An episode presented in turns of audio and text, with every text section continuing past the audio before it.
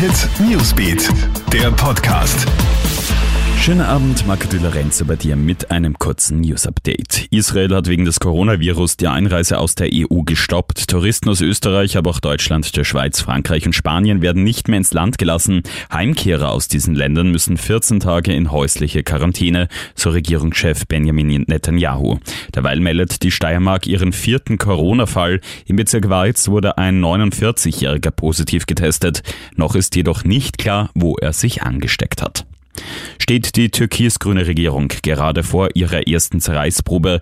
Die Flüchtlingssituation an der EU-Außengrenze zwischen Griechenland und der Türkei sorgt jedenfalls für Unstimmigkeiten. Kanzler Sebastian Kurz erteilt heute den Wunsch, erneut eine Absage, Frauen und Kinder freiwillig aufzunehmen. Das hatten Vize Werner Kogler, aber auch Bundespräsident Alexander van der Bellen in Betracht gezogen. Für die Grünen keine einfache Situation, so Politikberater Thomas Hofer. Sie haben viele Wählerinnen und Wähler, die da anders gepolt sind als viele ÖVP-Wähler zum Beispiel. Und natürlich haben sie auch Anspruchsgruppen wie einige NGOs, die das natürlich deutlich anders sehen als zum Beispiel der türkise Innenminister. Insofern muss man aufpassen, dass man quasi die Bereitschaft überhaupt in eine Koalition mit der ÖVP gegangen zu sein, dass man das nicht überreizt. Der nächste demokratische US-Präsidentschaftsbewerber zieht die Reißleine. Michael Bloomberg steigt nach seinem schlechten Abschneiden am Super Tuesday aus dem Rennen aus. Der frühere New Yorker Bürgermeister gibt heute bekannt, fortan Ex-Vizepräsident Joe Biden zu unterstützen. Der hatte ja voraussichtlich in neun von 14 Bundesstaaten gewinnen können.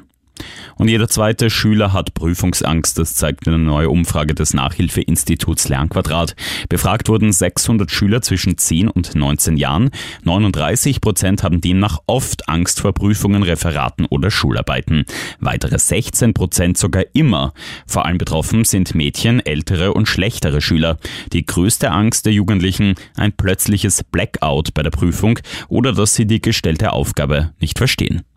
Das waren die wichtigsten News dieses Abends. Weitere Infos checkst du dir auf unserer Website kronehit.at und stündlich im Kronehit Newsbeat.